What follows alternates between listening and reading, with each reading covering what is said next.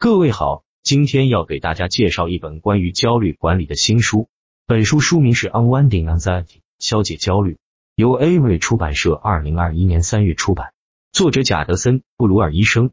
这本书提供了经临床证明、分步骤的可行计划，可以帮助我们理清焦虑的脑回路和打破成瘾习惯。我们正经历着所有人都不会忘记的史上最焦虑的时期之一，无论是面对像大流行病这样的公共问题。还是像家里有孩子，或者每天晚上和酗酒做斗争这样的个人问题，我们都感到不知所措，无法控制。但在这本书中，贾德森·布鲁尔解释了如何使用任何人都可以使用的基于大脑的技术和小窍门，从源头上根除焦虑。我们认为焦虑是指从轻微的不安到全面的恐慌的一切，但它也是推动我们用来应对的成瘾行为和坏习惯的原因，例如压力、饮食、拖延、末日来临和社交媒体。此外，焦虑生活在大脑的一个部分，抵制理性思维，因此我们陷入了焦虑的习惯性循环中。我们无法思考，也无法用意志力来克服。布鲁尔博士教我们绘制大脑地图，以发现我们的触发因素，用简单而强大的好奇心练习来化解它们，并使用正念和他的实验室已经证明有效的其他做法来训练我们的大脑。